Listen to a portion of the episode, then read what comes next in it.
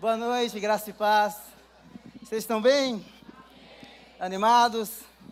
O desperta está sendo bom? Vocês estão sendo abençoados, abençoadas? Maravilha, maravilha. Olha só, nós temos o livro ainda. Você precisa ler esse livro. Se você não adquiriu, né, Batismo no Espírito Santo, é uma experiência profunda que o pastor Enéas teve com o Senhor no dia 16 de agosto de 1958 depois de orar muitas horas durante a madrugada, não é? E ele disse que o céu era um céu de bronze, nada acontecia. Ele foi, voltou, tomou um café, voltou para orar novamente, e aí o homem foi queimado, queimado pelo, pelo poder do Espírito Santo, e a partir daquele dia a vida dele mudou, mudou. Nós temos também a Bíblia, é, comemoração dos 40 anos da Igreja Batista do Povo. É, você pode conhecer um pouquinho mais da nossa história lendo o livro e também adquirindo aqui, não é, a Bíblia é, comemorativa, tem um pouco dos trabalhos que a gente faz, dos ministérios, e também o meu livro, A Bíblia aos Olhos do Islã, vai estar é, disponível lá fora, tá bom? Ah, quantos aqui já ouviram uma mensagem, não é, um sermão é, sobre lamento? Alguém? Levanta a mão pouquíssimos, não é? Mas você já disse para alguém assim, ó, para de lamentar. Já disse? É, a gente usa bastante, está lamentando muito, não é? Só que o lamento bíblico tem uma conotação é, bem diferente. Ah, totalmente diferente dessa expressão que a gente usa ah, diariamente quando a gente vê alguém reclamando. Geralmente a gente reclama quando nós temos uma situação pessoal ou familiar, mas a nossa reclamação é para o outro.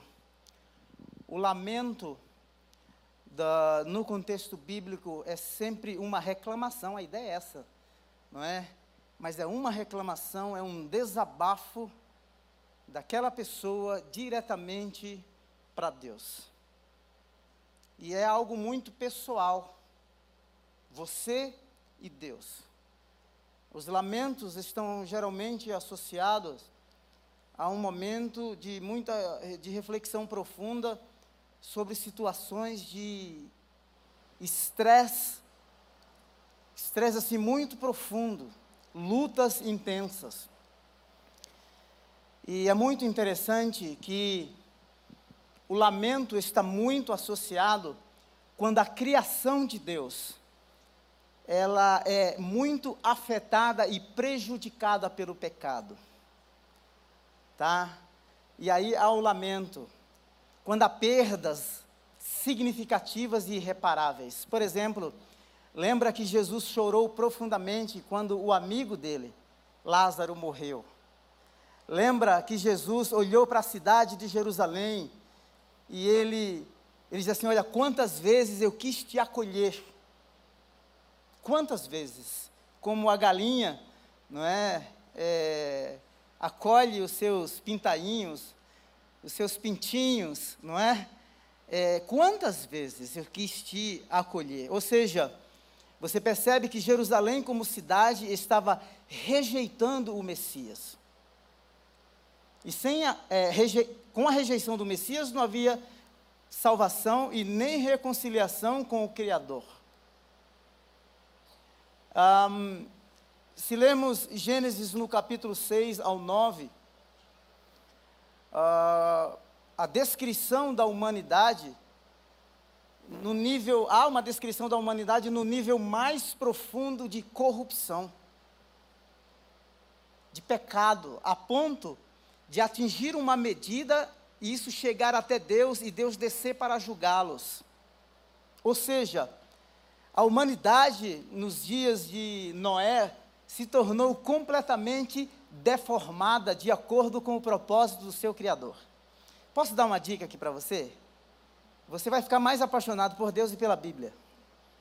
Se você ler Gênesis 1, 2 e 3, Gênesis 1 diz que a terra era sem forma e vazia certo? 1, 2 e 3 de Gênesis. É, e se você ler Gênesis de 6 a 9, você vai perceber que a terra, com o dilúvio, ela se torna novamente sem forma e vazia. Ou seja, Deus cria, recria e redime. Fala se não é fantástico. Amém. Dois crentes disseram amém. No final, nós vamos fazer um apelo aqui para você. Então, é, o lamento, ele é geralmente direcionado a Deus.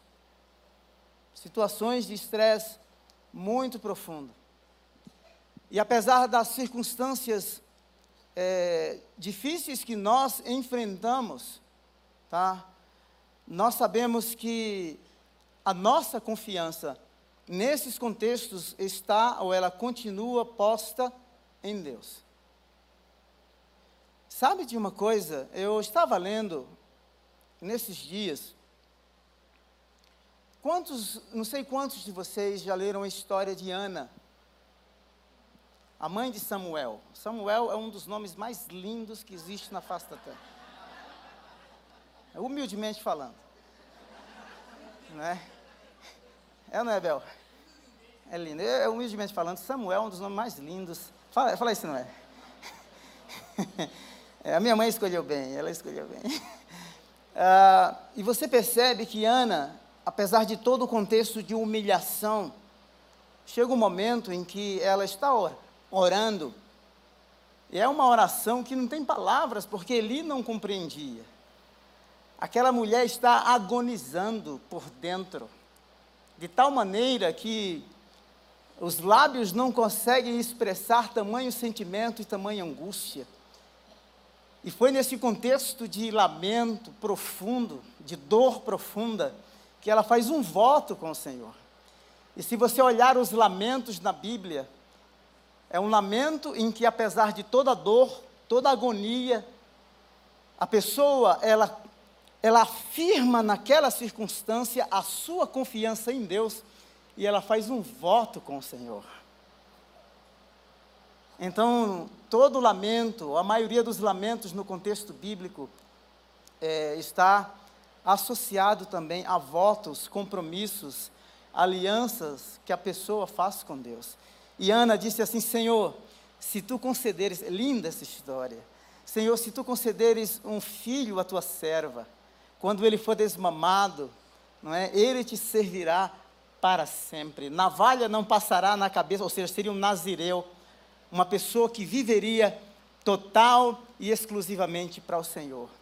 Agora, se você ler 1 Samuel do capítulo 1 ao capítulo 3, você vai perceber que a liderança, Eli, os filhos de Eli, fazia tropeçar o povo de Deus. Apostasia, então, é tanto que, quando você lê é, o capítulo 3 de 1 Samuel, você vai perceber, essa palavra ela é forte, porque diz assim: olha, naquele tempo, as revelações e as visões eram raras. E Samuel é prova disso, porque é um menino que está lá no templo e ele não conhece a voz do Senhor.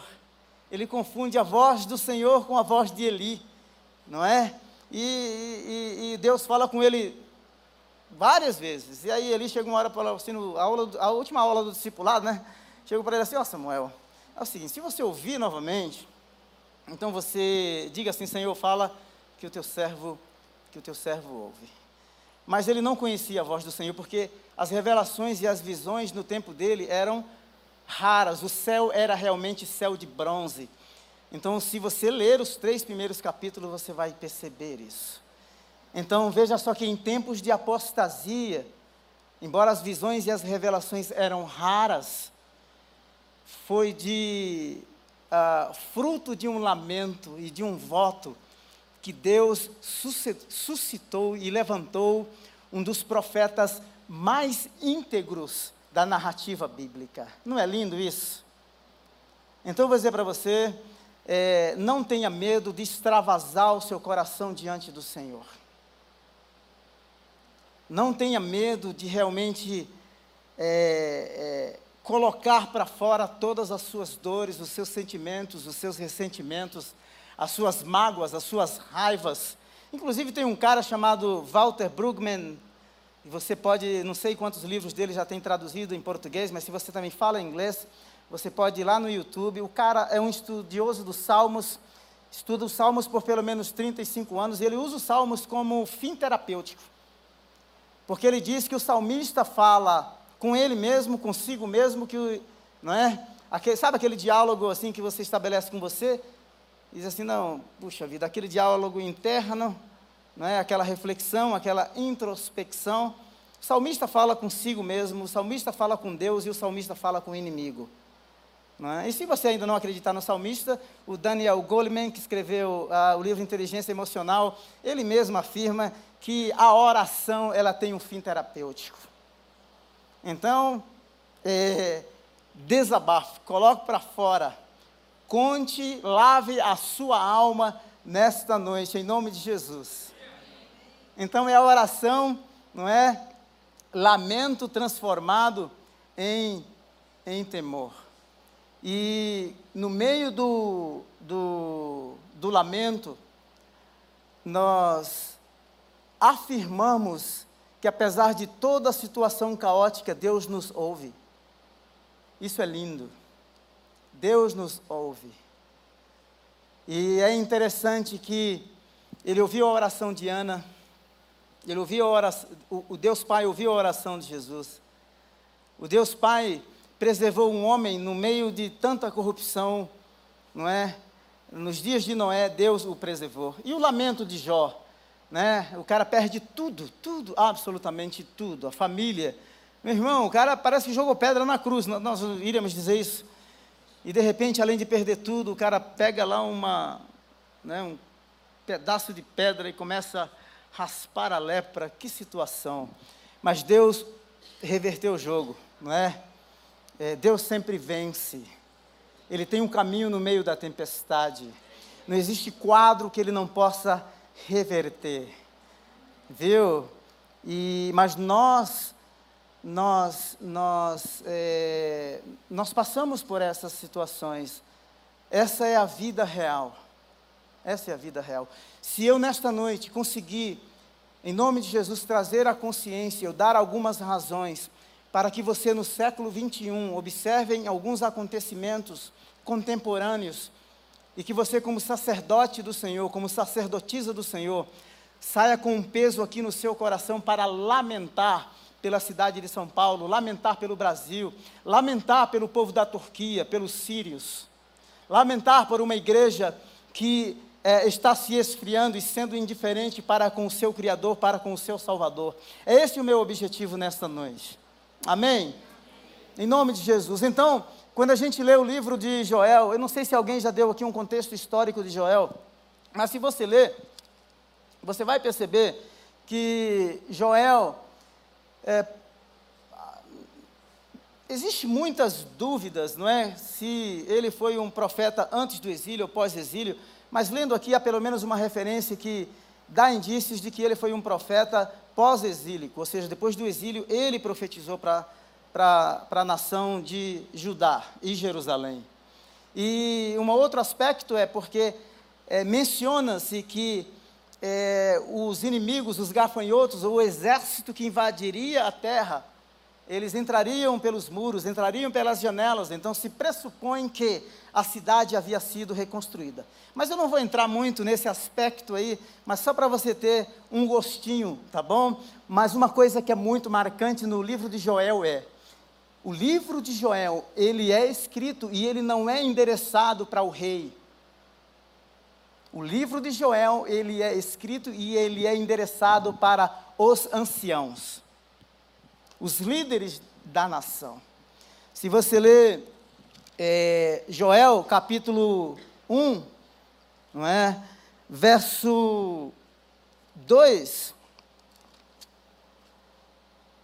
por exemplo, prestem atenção, a minha, a minha tradução diz assim: prestem atenção, velhos, mas a NVI diz assim: prestem atenção, anciãos.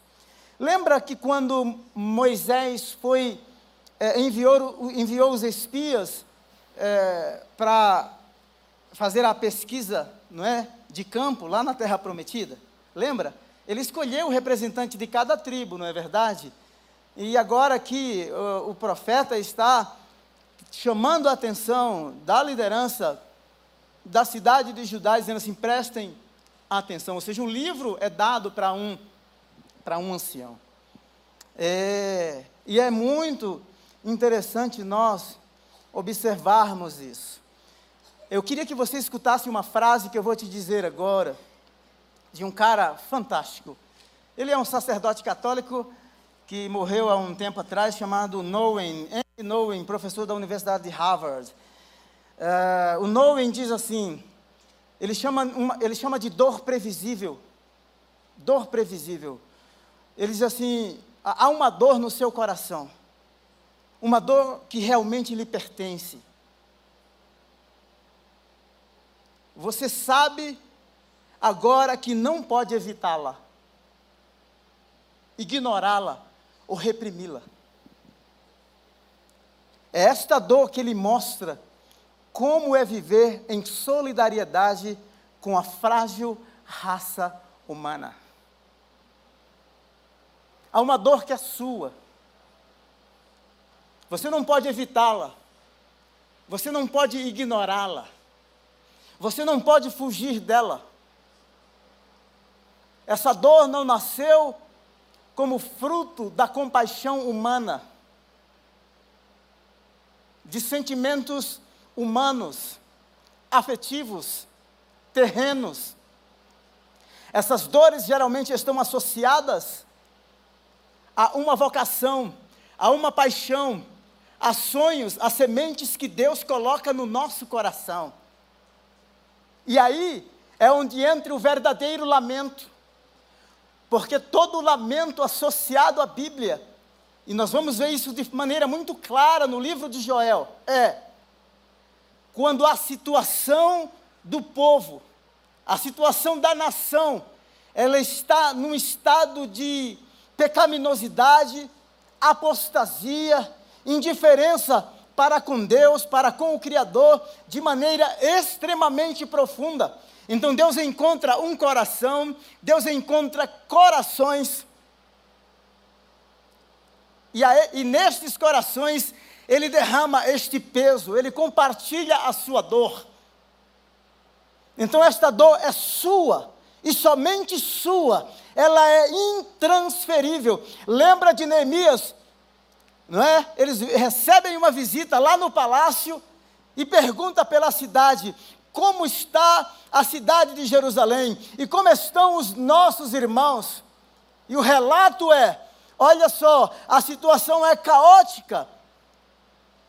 Os muros da cidade, da cidade santa, da cidade do Deus eterno, estão derrubados, as portas foram queimadas pelo fogo, a situação é caótica, ou seja, o povo está, a cidade santa e o povo está em situação de extrema vulnerabilidade. E Neemias, ele senta, chora e lamenta ao Deus dos céus. Aquela dor era dele. Ele jamais poderia evitá-la. Ele jamais poderia ignorá-la. Então não estranhe quando você ver algumas situações que realmente é, mexem contigo, sensibiliza o seu coração. Deus encontrou um coração, ou corações com quem dividir o peso do coração dele. E você não pode evitar essa dor. Ela é sua. Ela lhe pertence. Foi isso o que o Noen disse. Ele fala de uma outra dor que eu não vou, que são dores agregadas, que a vida, é, é, o, os traumas, as decepções deixam no nosso, no nosso coração. Então nós precisamos compreender a razão do lamento. Onde está o verdadeiro clamor? O lamento, na verdade, nasce aonde? O lamento nasce primeiro no coração de Deus. Não existe dor que a gente sinta. Não, não existe problemas na humanidade que nos sensibilize, sem que primeiro sensibilize o coração de Deus, o coração do Criador. Porque Deus amou o mundo de tal maneira que deu seu único filho para que todo aquele que nele crê não morra, mas tenha a vida eterna. Jesus, quando percorria cidades, vilas e aldeias, ele via as ovelhas errantes, não é? cansadas, sobrecarregadas, sem pastor. Jesus, em Lucas capítulo 7, se não me foge a memória, ele encontra uma viúva que perde seu único filho, e o texto diz que ele é impactado, ele move-se de íntima compaixão por aquela mulher. Não existe miséria humana que toque o nosso coração sem que primeiro toque o coração do Criador. Nós somos convidados a lamentar, porque o lamento chegou no nosso coração porque a miséria humana que toca o coração de Deus, toca depois o nosso, o nosso coração. E é interessante nós pensarmos nisso, porque o profeta aqui, do capítulo 1, do verso é, 6 em diante, você vai perceber que ele faz uma descrição da situação, da situação do povo da situação da nação. E é isso que eu quero mostrar para você. Veja só, é, Joel 1,6 diz assim: Uma nação invadiu a minha terra, um povo estranho invadiu a cidade santa. Os pagãos pisaram a cidade santa, sabe o que eles fizeram? Eles profanaram. Se você ler o capítulo 3, diz que eles invadiram e eles fizeram dispersar o povo de Deus entre todas as nações. E Deus diz que quando ele exercer o juízo no vale de Josafá, ele vai juntar todas as nações para serem julgadas, por quê? Porque oprimiu o seu povo. A cidade santa é invadida. Invadiram, feriram o povo do Senhor. Verso 5, eu fiz um, tudo em verso aqui, para que você entenda. O uh, Joel 1,5 diz assim: Acordem bêbados e chorem mesmo dentro da cidade, os bêbados estão dizendo assim: ó, despertem, chorem. Chorem por quê? Porque faltou o vinho. Chorem por quê? Porque o pub fechou. Porque a terra foi assolada. E mesmo aqueles que dependem do álcool, do pub, da bebida, eles serão afetados. Ou seja, o juízo de Deus ninguém escapará. Ninguém. Por isso a razão do lamento. Verso 5, na segunda parte: Lamentem todos vocês, bebedores de vinho, gritem por causa do vinho novo, pois ele foi tirado dos seus lábios. Verso 7: Arrasou as minhas videiras. Ou seja, veja só que uma coisa é afetada não é? Às vezes num ponto, e vários segmentos da sociedade é afetado, não é assim que acontece no mundo global. Não tem uma briga dos Estados Unidos e China, quantos balões soltou, aí um fica jogando culpa no outro, não é? Agora a China quer dar suporte e fornecer é, armas para a Rússia. Está aí na mídia. E os Estados Unidos já meteu o bico e falou assim: isso aí vai dar rolo. Esses são efeitos do globalismo. E no contexto global aqui, do oitavo século, provavelmente, a videira foi afetada, faltou a produção de uvas, faltou o vinho, e os bêbados tiveram crise de abstinência. Ninguém escapa o juízo de Deus. Verso 8, olha só que linguagem dada à criação. Planteiem como uma virgem em vestes de luto. Uma virgem que estava prestes a casar, perde o noivo e ela planteia muito. Chorem. Que lamento, olha a palavra lamento aparecendo. Que lamenta pelo noivo da sua mocidade. Verso 10. Plantei é, os campos, verso 10, os campos estão arruinados a terra está seca, o trigo destruído. Sabe uma coisa? Eu não sei se você percebeu. Eu não sei se você percebeu, mas até agora eu estou descrevendo para você tudo o que está acontecendo no mundo natural.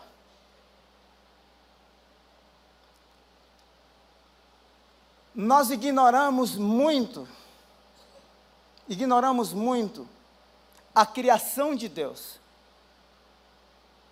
Só porque a teologia descreve uh, o ser humano como a coroa da criação, isso não significa que a gente não vive num ecossistema totalmente integrado que Deus criou. O jardim do Éden era assim. O homem foi chamado para lavrar, lavrar a terra. E o juízo de Deus, quando veio, veio sobre toda a criação, sobre Adão e Eva, sobre os animais, sobre o reino vegetal, tudo, tudo foi afetado. E a redenção, ela é, acontecerá em toda a criação. Romanos 8 diz que toda a criação geme, geme. Deus restaurará todas as coisas. Daqui a pouco eu vou falar uma coisa para vocês aqui muito interessante. Mas eu queria que você pensasse nisso, que é, quando a criação ou o mundo à nossa volta é afetado, nós é, somos afetados. O povo de Deus sofre as consequências desse, desse pecado. Obviamente que Deus guarda, Deus cuida, mas nós ainda estamos neste mundo e nós vamos experimentar muitos desabores neste mundo. Os campos estão arruinados, a terra seca, o trigo destruído, o vinho novo acabou e o azeite está em falta. Olha só, desesperem-se agricultores. O negócio é uma loucura. Porque o campo foi afetado, os agricultores foram afetados. Chorem, produtores.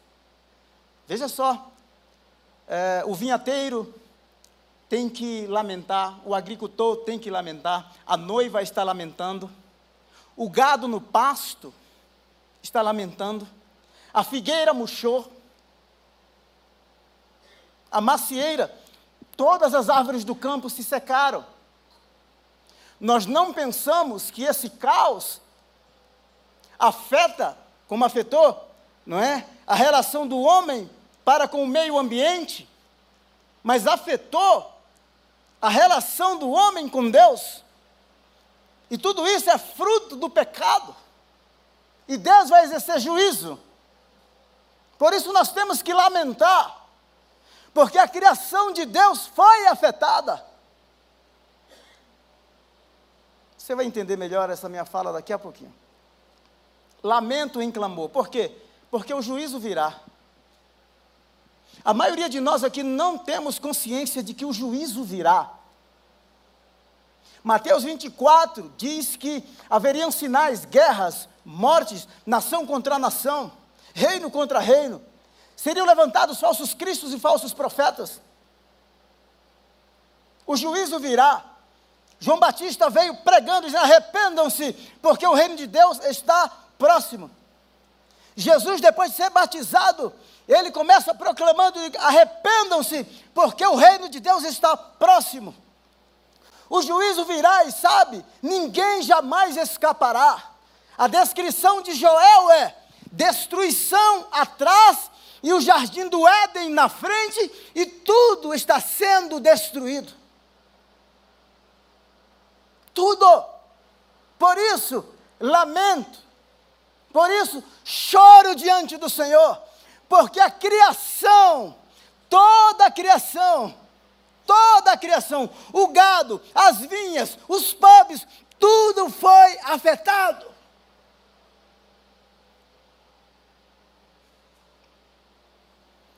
Não somente isso, mas mesmo a, causa, a casa do Senhor sofre os efeitos desta crise, não é? É no campo. Joel 1,9: As ofertas de cereal e as ofertas derramadas foram eliminadas do templo do Senhor. Ah, alguns espirituais vão dizer assim: não, isso não me toca. Nós achamos que porque nós servimos a Deus, tememos ao Senhor, em determinados momentos da vida nós somos intocáveis. Deus vai nos preservar, Ele tem um caminho no deserto, Ele tem um caminho na tempestade, Ele guardou o seu povo dentro do Egito, Ele cuidou enquanto eles peregrinavam no deserto, a sandália, não é? Ah, e as roupas deles não se envelheceram, as sandálias não se estragaram. Ele tem provisão, o cuidado dele é claro e é revelado. Porém, porém, nós enfrentamos os efeitos das crises econômicas. Enfrentamos. Porque o campo se secou, faltou a oferta de cereal na casa do Senhor. Não foi na minha casa, foi na casa do Senhor. É muito mais enfático. Verso 7: As sementes estão murchas debaixo dos torrões de terra, tudo seco. Os celeiros estão em ruínas, os depósitos de cereal foram derrubados. Você consegue ver uma descrição caótica aqui? terrível. Leia Joel com esse olhar. Dias de sequidão, dias de crise profunda, profunda, profunda mesmo, dor profunda. Mas Deus está falando, a mensagem está sendo proclamada. Despertem, acordem, o dia do juízo virá. Sei que uma mensagem como essa não dá muito ibope, né? não dá muitos likes no Instagram. Mas... Joel 1,18. Até os animais do campo, escuta isso aqui, olha só.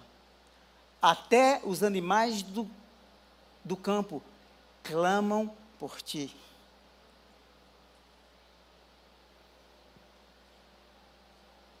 pois os canais de água se secaram e o fogo devorou as pastagens. Joel 1,20. Como está mungindo? Você sabe o que é mungir? Os urbanos aí, você sabe o que é que é? Isso aqui é a linguagem da roça, não é? Mungir é quando realmente a situação está arfando, com sede, agonizando. O salmista diz assim: Olha, como a costa suspira pelas correntes das águas, assim suspira minha alma, é uma sede profunda. Só que aqui há duas diferenças.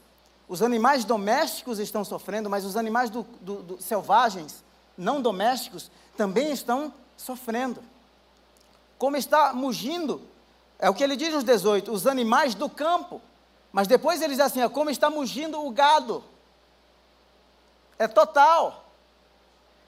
As manadas andam agitadas porque não tem pasto.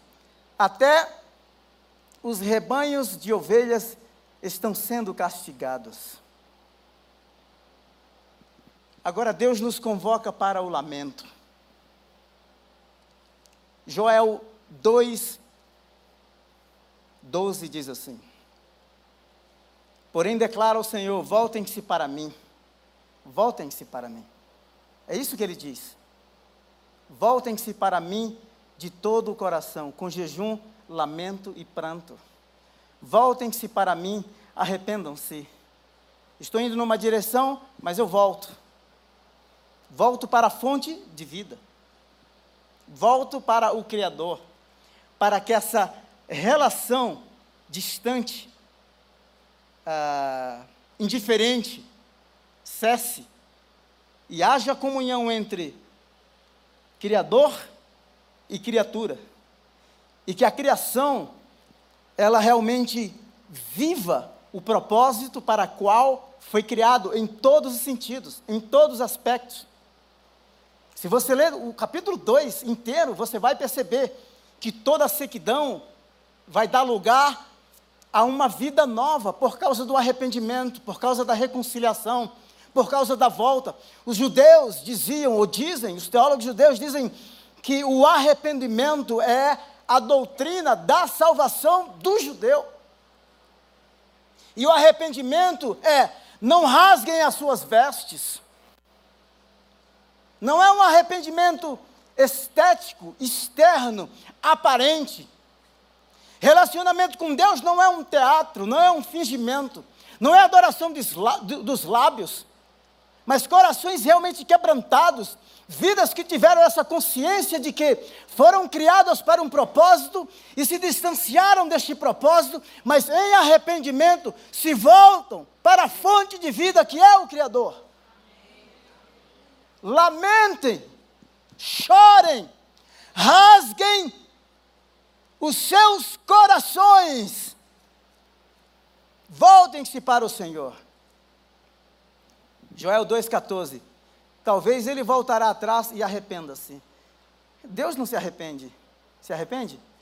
O profeta está, na verdade, a gente chama isso em hermenêutica de antropopatia. Ah, um palavrão esse, né? No culto do pastor Robério, para você lidar com, porque ele fala umas palavras bem difíceis, né?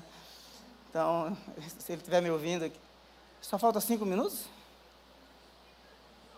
Só, só cinco minutos?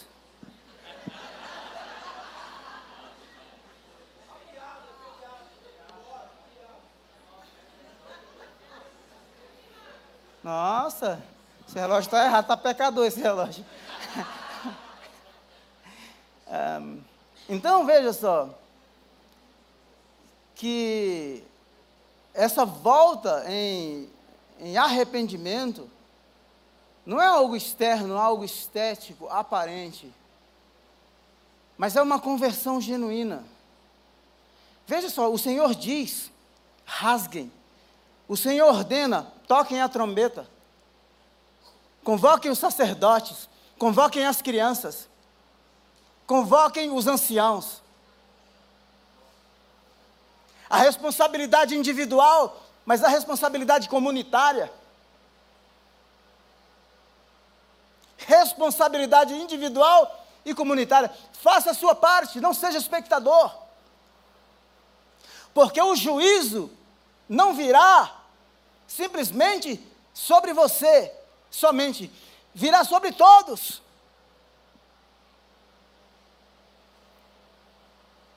Lendo o livro, se você não adquiriu o livro Batismo no Espírito Santo, no prefácio tem uma frase que a Rosalie diz assim: que aquilo que Deus vai fazer, fará por meio da liderança. Enquanto eu estava aqui, Deus colocou uma palavra no meu coração. Olha aqui para mim. Você que é CEO, não é? Você que é boss, chefe, você que é responsabilidade por setores, que estudou tanto para ter o melhor salário e ocupar a melhor posição, Deus, quando te deu isso, Ele não pensou no seu salário, Ele pensou na responsabilidade espiritual que você tem neste ambiente.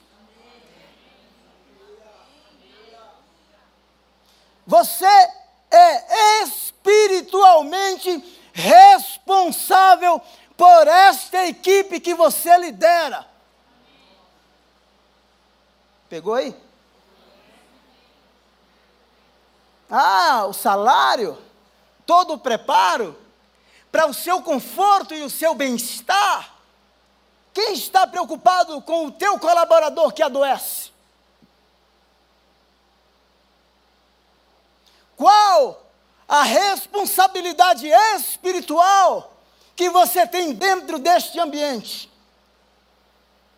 Ou você é um anônimo?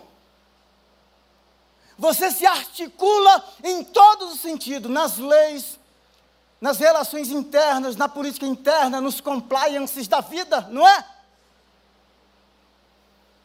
Mas a sua vida é espiritual. O que é que você transmite? O que você significa para este lugar?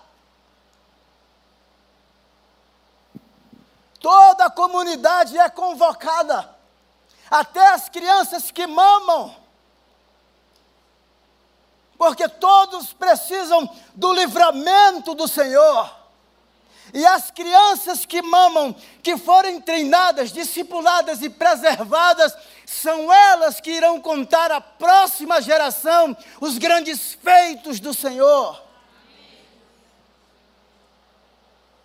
E aí, você vai voltar aqui domingo? Você volta. O pastor Roberto precisa encontrar você muito bem. Eu vou passar um pouco hoje, depois eu converso com o pastor Roberto, tá bom? 2,17 Joel. Que os sacerdotes que ministram perante o Senhor chorem entre o pórtico do templo e o altar, orando: poupa o teu povo, Senhor. Ora lá no seu ambiente de trabalho.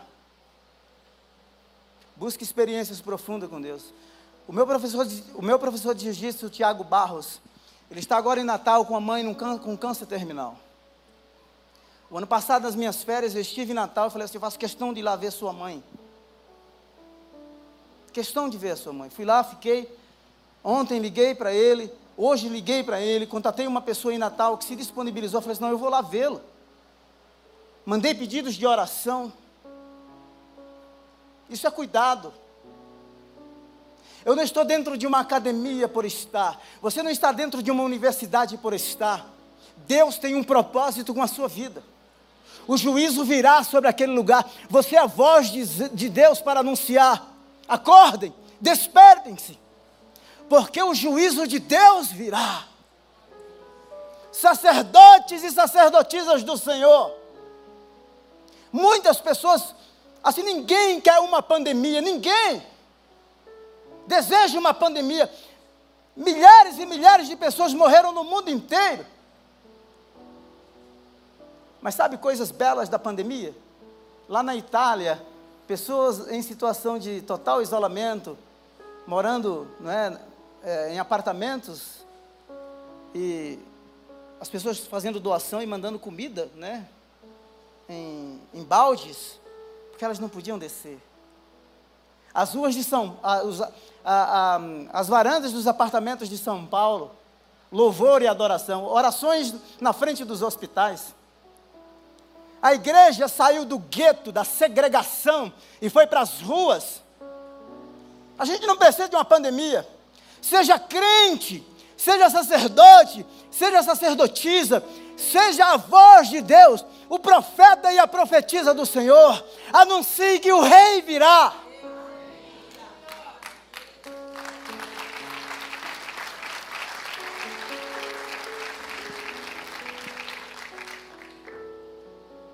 Olha só, sabe o que é que Deus fez? Deus respondeu. O Senhor disse: rasguem o coração. O Senhor ordenou: toque a trombeta. O Senhor respondeu. Então o Senhor mostrou zelo por sua terra e teve piedade do seu povo. Fala sério. Joel 2,19 respondeu ao seu povo: Estou lhes enviando, olha só que coisa linda. Estou lhes enviando trigo, vinho novo e azeite, o suficiente para satisfazê-los plenamente. Nunca mais farei de vocês motivo de zombaria entre as nações. O Senhor respondeu: Levarei o invasor que vem do norte para longe de vocês. Isso aqui é fruto do lamento. Isso aqui é resultado de corações rasgados diante do Senhor. O profeta Joel diz assim: Senhor, a ti clamo. A ti clamo Volte-se para a fonte que pode mudar a sua vida e a vida do seu cônjuge. Que pode mudar a vida daquele chefe que é pedra no sapato, parece que está possuído por legiões. Ora por ele, manda oração no lombo desse indivíduo. É assim ou não é? E aquele professor na universidade, que perdeu o senso, sem noção, é ou não é? Encontrou alguns assim? Essa caça só sai com jejum e oração.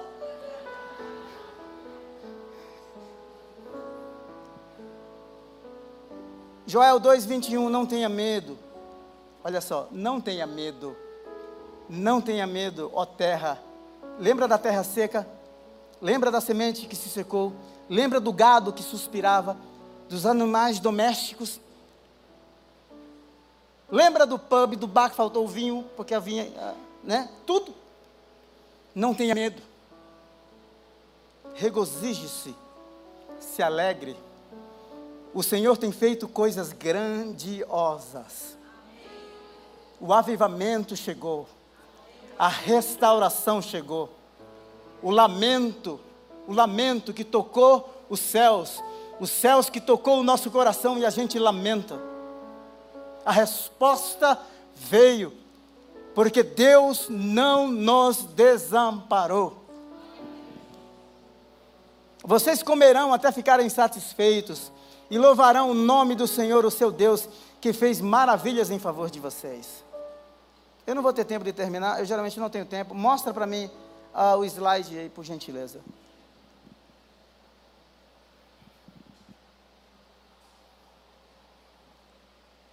Tem o slide. Queria mostrar uma foto do CEO da Amazon, do Jeff Bezos.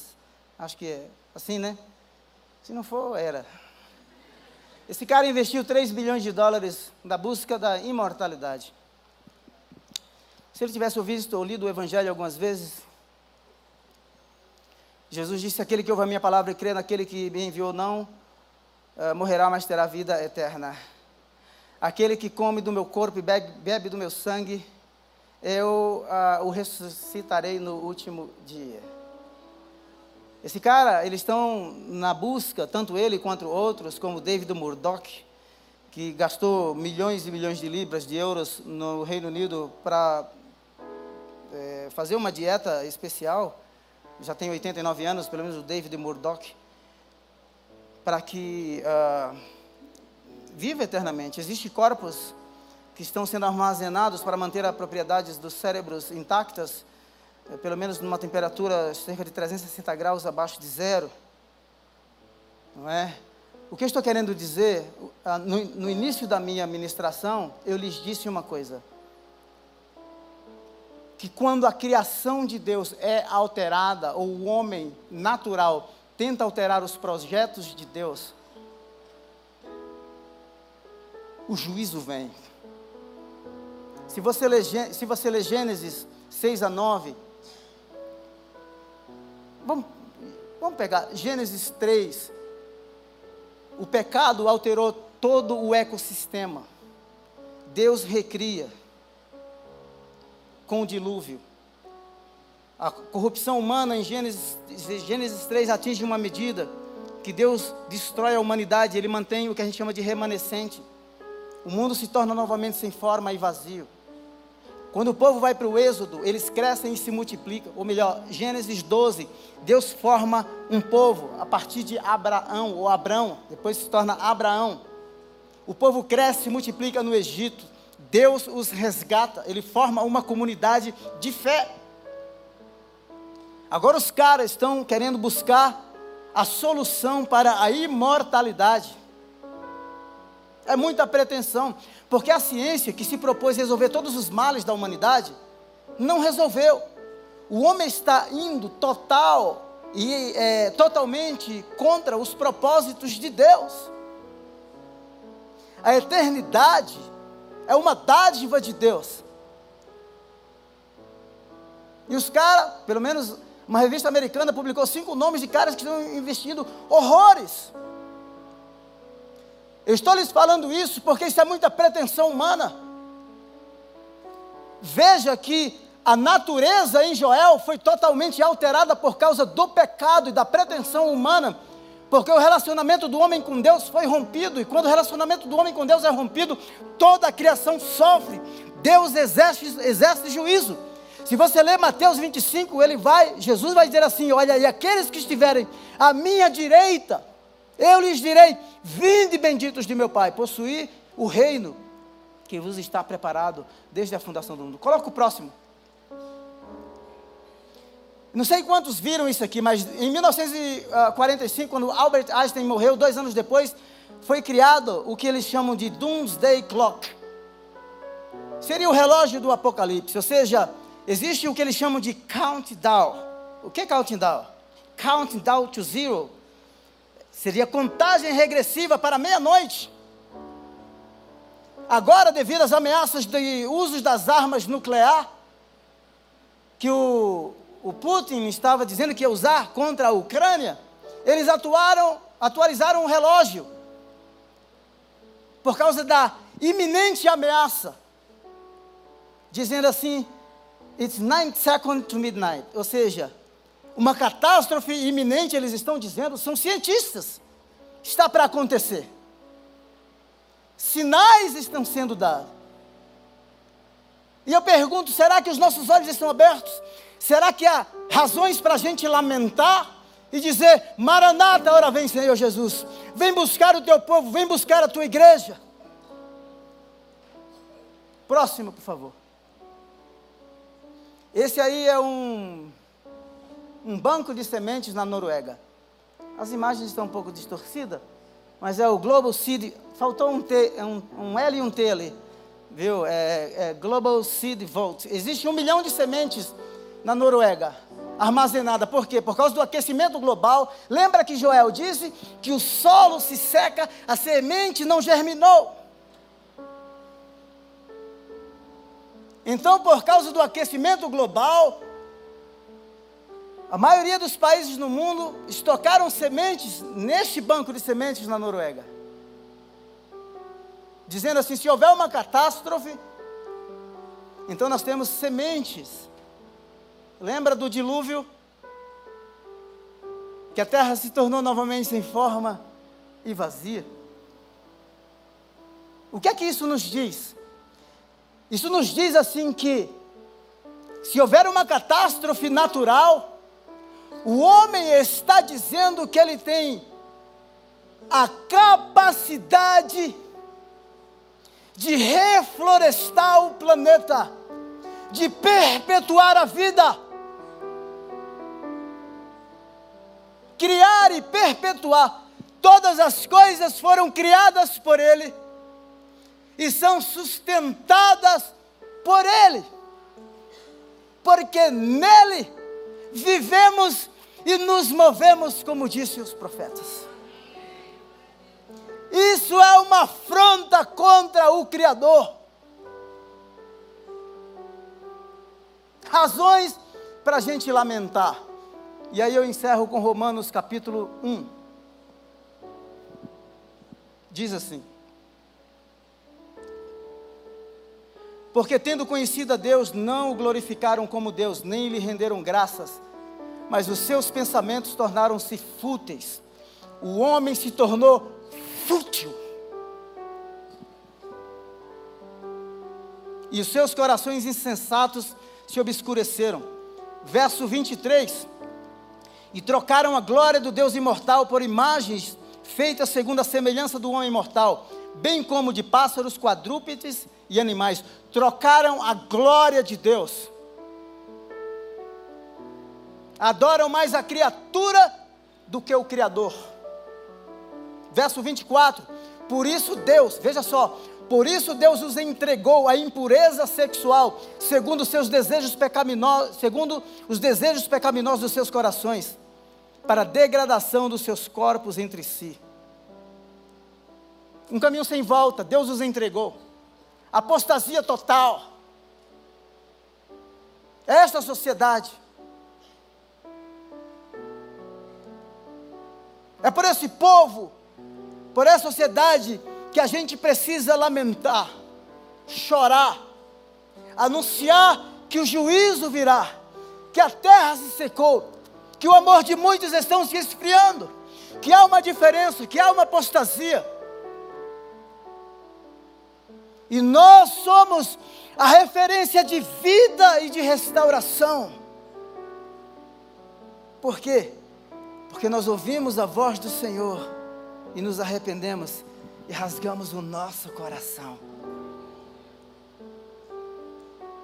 E a nossa vida foi restaurada. Amém? Se coloque em pé, por gentileza. Por causa disso, Deus os entregou às paixões vergonhosas. Até as mulheres trocaram suas relações sexuais naturais por outras contrárias à natureza. Veja só, a alteração da natureza, alimentos transgenicamente modificados.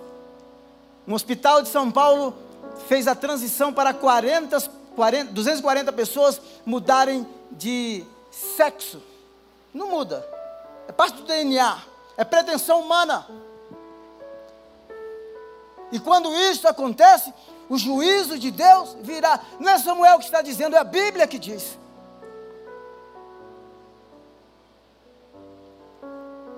Além do mais, visto que desprezaram o conhecimento de Deus, ele os entregou a uma disposição mental reprovável para praticarem o que não devia. Deus falou, Deus falou, eles resistiram. Deus falou, eles resistiram. Deus os entregou. Foi assim no dilúvio. Mas Deus encontrou um homem, Noé, que o amava que se desviava do mal, que era íntegro, ele foi preservado. Deus guarda o seu povo. O povo que estava no Egito, no meio do juízo, Deus os resgatou com braço forte e mão estendida. Deus é Deus. Então não tema o mal que o rodeia, mas mantenha a sua comunhão com aquele que te salvou, com o Senhor da vida, com o Criador. Vamos orar? Pai, muito obrigado por essa noite. Obrigado por tua graça e o teu amor. Nós reconhecemos sim que os dias são maus, as lutas são intensas. Existem perguntas que nós não temos respostas. Senhor eterno, existem crises, crises que nós não temos nem ideia de como é, propormos soluções. Por isso nós nos humilhamos debaixo da tua potente mão. Guarda-nos, guarda-nos neste tempo. Guarda a tua igreja, guarda o teu povo. Vem sobre nós com a tua misericórdia. A ti, Senhor, como o profeta disse, a ti clamamos clamamos a Ti, venha o nosso socorro, restaura, restaura, Senhor, a esperança no nosso coração, derrama chuva sobre a terra seca, em nome de Jesus, em nome de Jesus, Senhor, você que tem muitas pessoas aqui que tenham sido afetados por, por crises que os adoeceu na alma, no mais profundo da alma. Eu oro nesta noite por cura, por restauração, eu oro por perdão, em nome de Jesus. Que essa pessoa seja abraçada pelo teu amor, pelo Deus que restaura todas as coisas, pelo Deus que faz nova todas as coisas. Pelo Deus que tem um novo caminho, tem uma nova vida, pelo Deus que tem um propósito para a sua criação. Deus, em nome de Jesus, que toda dor cesse nesta noite, toda dor, toda alma amarga, todo coração amargo, Deus, em nome de Jesus, que seja liberto, Deus, em nome de Jesus, passa o teu rio neste coração, que esta alma seja lavada nesta noite. Em nome de Jesus. Me deixe fazer uma coisa aqui. Tem alguém aqui que pela primeira vez, segunda, de repente você nunca fez uma oração de entrega da sua vida para Jesus e hoje você gostaria de entregar a sua vida para Jesus, você gostaria de se reconciliar com Ele. Acena assim com a sua mão, para que eu te veja. Do lado direito, do lado esquerdo, tem alguém que quer entregar a sua vida para Jesus. Se você está nos ouvindo também pela internet, você tem a oportunidade, você vai é, ver um telefone aí na sua tela e nós queremos contatar você. Amém? Deus abençoe você. Amanhã estaremos aqui, não é? E na terça noite. Tá bom? Deus abençoe. Você pode aplaudi-lo? Louvado seja o nome do Senhor. Glória a Deus. Vão na paz. Dá para até comer um hambúrguer, né? Tá cedo ainda, não dá?